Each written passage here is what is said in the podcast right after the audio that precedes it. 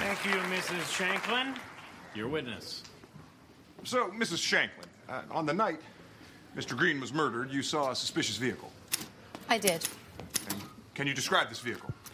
I remember it very clearly. It was a white Ford Escort with um, a, a dent in the driver's side door. I, I, I'm- I'm sorry, ma'am. Is there any way you can type more quietly? It's not me, it's the machine. Why are you using a typewriter instead of a stenograph? I don't know how to do that. I'll be fine. Okay, did you get all that? Hold on. Now, Uh, Mrs. Shanklin, did you by any chance see who was sitting in the vehicle? I did. And can you point this person out for us? That's him right there. Okay. Let the record show that Mrs. Shanklin pointed to a Mr. Wallace Rodriguez. Did you get that? hold on. Who, who did she point to?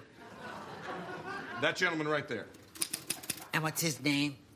Wallace Rodriguez. Is that with an R? Yes. Okay. Now what, an O? Yes, come on.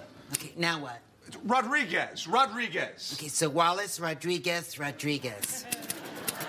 Excuse me, what is your name? Elinda Nade. Alinda, just try to keep up as much as you can. It's very important that the records are accurate. Sorry. Okay, continuing on. Let the Hold jury- on. Hold on. I can't find my crackers. I can't find my crackers. I can't find my crackers. I can't find my crackers. Can, can the crackers wait? I need them for my medicine. Oh, great. I found them. I found my crackers. Wonderful. Continuing on. Guess where they were? They were in my pocket. Well, good for you. Uh, so, on the night in question, Mr. Rodriguez here claims he was asleep in bed in his home. Hmm. I guess he must have been sleep driving. Sleep trap. That's the, the funniest thing I've ever heard.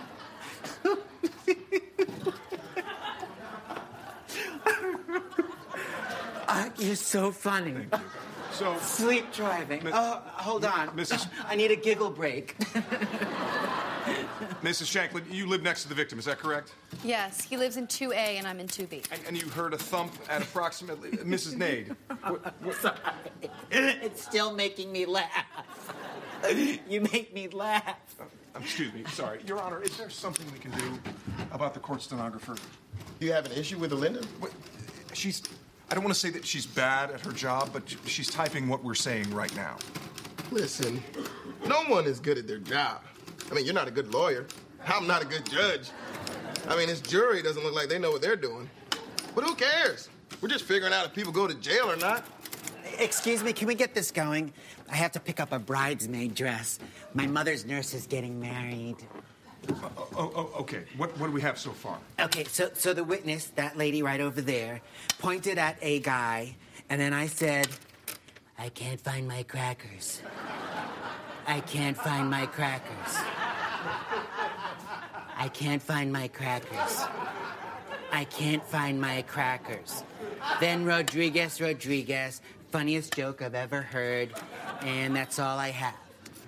Uh, I don't know what to say. Oh, hold on. I can't find my hairbrush. I can't find my hairbrush. Okay, the court will recess for 15 minutes while we help Alinda find her hairbrush. Thank you.